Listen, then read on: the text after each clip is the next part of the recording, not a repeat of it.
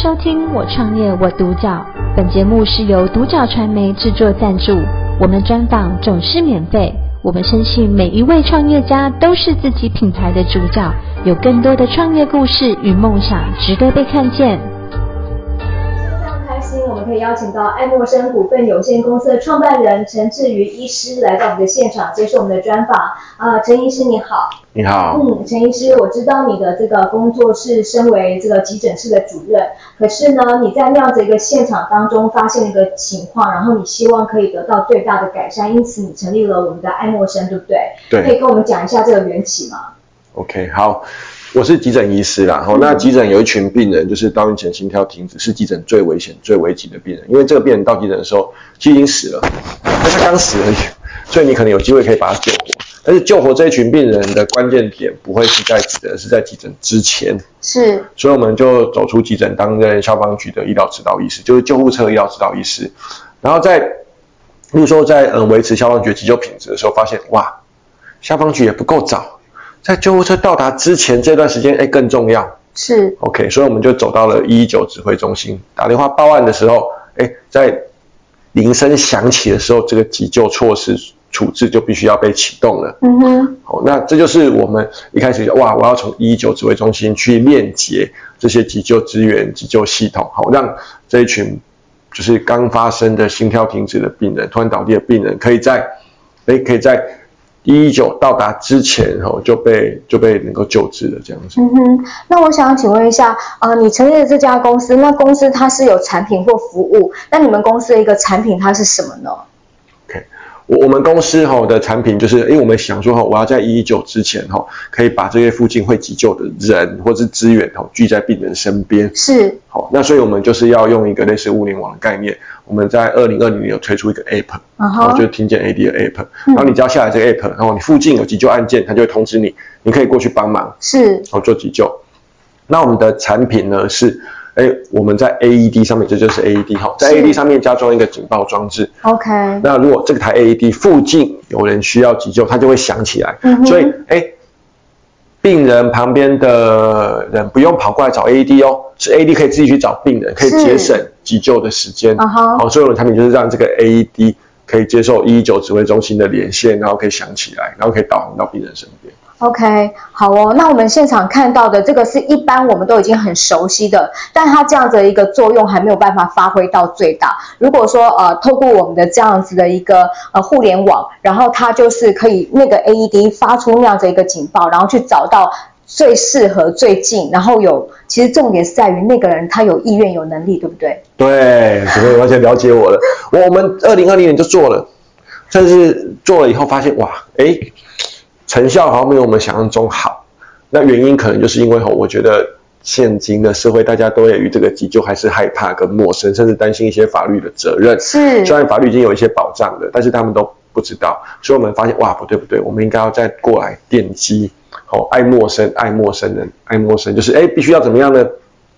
大家是有意愿、有能力去。帮忙的，嗯，哦，所以我们花了很多时间心力在推广这样子的意识，所以我们觉得我们在做一个社会运动，是什么样的社会运动？就是大家愿意互相助人的一个社会运动。嗯，你有这个社会运动之后，我们爱默生提供的这个要急救机会，嗯，哦，你才会珍惜。哇，原来这里有人需要帮忙，我赶快去帮忙。哇，原来我 AED 旁边就有人需要急救，我赶快可能扫描 QR code，把这个 AED 带到病人身边，这个急救机会才会有意义。这样是。嗯，所以呢，在你这个创业过程啊，其实到现在已经多久了？应该是三年多。嗯，然后你花了很多的时间，呃，透过竞赛是一种方式，透过竞赛可以让你得到什么呢？我我觉得竞赛是让我们的这个概念哦，去给其他人做检视检验。哎，你觉得你概念很好很棒，你去参加比赛，哎，这个那里不行，这个不行啊，原来我还有这么多遗漏的地方，原来有这么多没有补足的地方，哎，我们就可以再去。再去学习，所以竞赛其实让我们学习的，透过这些老师啊、评审让我们学习。当然得奖最好，不得奖也很好，而且知道说哇，原来这些我们可以再加强。这是竞赛端我们我们可以获得的一些养分的。嗯，那透过演讲的这个部分呢？演讲哈，演演讲的话，一开始只是说演讲演讲，一开始哇，我就是讲我的概念，我的理念，我一套稿讲到处讲。哇，发现不对呢，演讲的受众是不一样的，哇，每个人想要听的东西都不一样。嗯，你今天跟一般民众讲，他可能讲讲的是哇，你这个责任在哪里？法律有没有会被告啊？风险，然后会不会误出？会不会有一些这些？你要讲这些。是。那如果你今天是跟一个志工团体，他们已经很有爱了，他们很愿意去帮忙了，你要讲什么？哇，这件事情非常重要，嗯、你的这些关键的一些步骤，你可以拯救这条生命。好，这个要讲，强调说哇，这件事情的重要性，它差一两分钟。就差很多，你要在你这些志工团体里面讲这些事情，因为他们本来就愿意去助人的。嗯，那如果你今天是要去医学会，我医学会有讲嘛，医学会或是医院演讲，要讲什么的话，我讲实证。嗯，哇，我们这个系统好，实际运作，目前成果是怎么样？我们发了多少论文啊？什么东西是有效有用的？哦，所以这东西是值得大家去推广的。所以这因为根据不同的受众，我们讲不同，甚至跟对企业老板，哇，企业老板其实我觉得比较难，因为好。他有的是有产品需求，有的是想要做公益，但大部分你可能都要套一个这个东西的好处对台湾造成的一些帮助在哪里？你要把一些可能 ESG 啊、社会这个公益的角色把它带进去，让那些呃所谓的企业家能够理解我们的概念，好吗？这是我觉得我们针对不同的演讲学习到的。嗯，您刚刚提到就是一般的民众他们的那个意愿啊，是要透过社区教育的这个部分给他们一点，就是呃多一点的，让他们知道说呃不用那么的担心害怕。那这个部分您也耕耘的很多，对吗？对，其实我们已经办了大概这一年哦，就办了快三十场的推广体验活动。是，我们就是在 AED 旁边放一个安妮哈，这个安妮有一个特点，是，等一下我给大家看，哎，没有亮，等一下。摩根，摩根，看到发光，对不对？我们要讲什么呢？哎，你看哦，我现在不压就不亮，我压不标准，它也会亮哦。嗯。那如果我压的很标准的话，它可能头就会发光。是。哎，做一个好的急救很好。那没有急救呢，就什么都没有了。所以你必须做一个最基本的，让你稍微现在我不压就什么都没有了。我们通过这样子的一个很有趣的一个体验活动，哦，让民众知道，急救就是必须在救护车来之前做急救。而不是等救护车来，做很专业。但是你救得很专业的时候，那六分钟都没有急救，脑袋可能就缺氧就坏死了。是。这概念必须让一般的民众知道。嗯嗯嗯。那可是呃，我们遇到一般的民众啊，有的那个他们的对于刚刚讲到的爱陌生啊，它的一个意义在于就是你对于陌生人的这一种关注。然后你愿意付出，但是大部分人他们的那种关注可能都是局局限在家人，所以他们或者是说家人也有一些呃，每一个家都有他们伤脑筋的地方，所以要怎么样让他们有这样子的一个意愿，这个其实也是不容易的，对不对？对，其实我们去，我刚刚说我们二十几场嘛，哈，然后到处在科博馆啊，在台中的草悟道啊，甚至在一些公园啊，就摆这种体验的活动，嗯，你就会发现哦，其实。呃，成年人大概都不会理你，看到就哎走走走，好像是要推销什么什么的。是。但是小朋友会理你。是。所以我们就先锁定小朋友，那小朋友说，哎，你要压压看 CPR 急救哇，小朋友来压以后，哦、爸妈就来听来看，那、okay, 爸妈就会理解。嗯、哦，所以呃，我们大概会从小朋友着手，小朋友真的是就是一个很好的一个媒介载体。那另外的话，就是我们会在换个场域，如果在在山上。你在山上，大家会愿意互相帮忙，所以我们就会在山上哦，有一些步道，会做一些类似这样的体验。然后哇，就是哇，原来是呃，原来就是在其实同一个人哦，他以前不是那么冷漠，他只是他只是习惯了。他现在山上的时候，他就哎，这个愿意跟人家打招呼啦，愿意跟你说嗨呀什么什么，他们这边就会比较更放下一些。是，我觉得这是。不同的环境哈，可以带给我们的一些帮助了。是是是，那你自己呀、啊，本身是那个刚刚讲您在急诊室，然后呢，呃，对你而言，这个角色上面的转换啊，你的调试上面是非常快的。那你呃，还会愿意待在急诊室？这个医师的这个对于你的这个呃公司的这个部分，它的一个帮助、彼此影响是什么？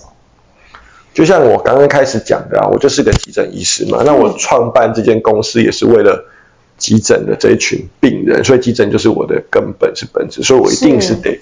得在急诊努力。但是呢，急诊另外一个好处是急诊吼，他上班就是上班，下班就是下班，是，所以就是因为哎很明确这个时间，哎我下班以后就可以做其他的事情，OK，我就不会像是其他内科、外科医师哇下班以后病人哇那个谁谁病人哇你要赶快赶回去医院要处理啊这些的，嗯、所以我我觉得急诊对我们做一个创业吼其实是加分的，它可以。它让我找到我想要解决的问题，是它也可以让我继续在急诊工作，可以做这份角色，我说的创业者这个角色，我觉得是蛮好的。嗯，而且我觉得你的急诊做得很成功。本来你们的那个急诊室是四位的医师，对不对？对。现在变八位。对。然后你还希望可以呃串联急诊室，然后让它有一个网络，然后大家可以啊、呃、把这个急诊室发挥到更大的价值。对，因为哈。我原本我原本都在很大，我在林口长庚、亚东跟中国，都是那种一个月一万人以上的急诊，大家都很忙很累。嗯、那我发现我们急诊的价值其实应该是在社区，在小镇医师。Uh-huh. 你你一个病人去看急诊，他应该就是要可以解决你的百分之九十以上的问题。好，就算你现在不能解决，你也可以帮他初步的缓解疼痛啊、解释啊那些的。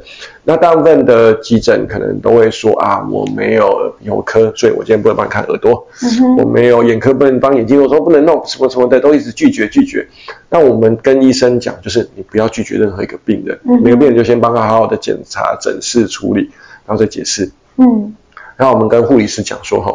嗯，病人来其实都是很不舒服，就算你觉得他是小病小，他就算只是吐，嗯，或是拉肚子，你觉得这个很不很不严重，可是他就真的很不舒服，他想要寻求你的协助，你就好好的帮忙他。那这件事情，然后的一个，我们就讲这两个概念而已，就是好好的解决病人的一些不舒服，解决病人的需求。是。然后所以因为这样子慢慢的落实，然后但我觉得我们也没有完全落实，但是在慢慢的落实当中，其实我们的病人量就会。成长，所以我们就可以从四个医师变成八个医师。OK OK 啊、呃，那想要请问一下，呃，以你现在这几年累积下来的，那对于我们的爱默生股份有限公司的一个短中长期计划是什么？好，爱默生的一个很重要的一个关键的基础就是吼，这个社会是必须要有急救的意识，要有急救的意愿。所以我们的明年的计划是哦，其实我们后来有成立了一个协会，然后我们这协会去做一些更。大型的推广，我们希望可以办明年办三十场这样定点推广，然后会办一场大型的活动，就是在台中的捷运站哦，办一个 CPR AED 的快闪体验活动，是让这个哎大家都可以哦，经过那里就发现哇，这里有个安妮，然后急救啊做体验，然后让大家知道说，原来急救是必须在救护车到达之前做急救，而不是等救护车做急救，这非常重要。是好，这是我们的短期计划。嗯。那我们的中期计划呢，是我们有一个叫做 Light 的一个社群和网络。好，那我们 Light 社群网络现在是已经跟台中彰化南投的一一九指挥中心做连接了。嗯。所以呢，如果你在中央投的话，你设定这区域会收到急救讯息，你可以过去协助。是。是。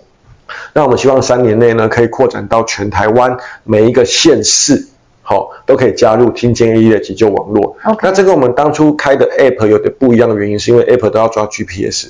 很耗电，然后也会 delay。那我们现在用这个新的模式，其实是比较不耗电也不 delay 的，okay. 所以就可以诶让更多人更快速的接收到急救信息讯息前往协助。嗯哼。那长期计划哦，当然就是讲的很远的，可能就是五到十年的计划哦。我们希望这三五年台湾的一些经验哦，有一些成果了，嗯，然后我们能够。到国外去，诶，例如说其他国家还不知道可以这样做的时候，我们去在其他国家设点，然后扎根，然后让其他国家，例如说可能东南亚其他国家，可能泰国、越南啊或什么的，诶，可以有这样听见力的系统概念进入，然后这一台 AD 可以发挥更大的价值，让民众可以帮助到更多的人，让这些到院前倒地的人哈可以获得更。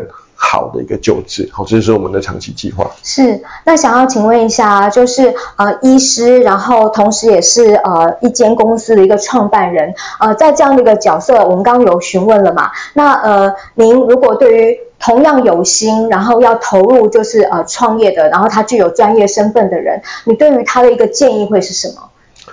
我我我觉得你想要创业哈，一定是你找到一个问题，但是觉得自己有一个非常好的解法。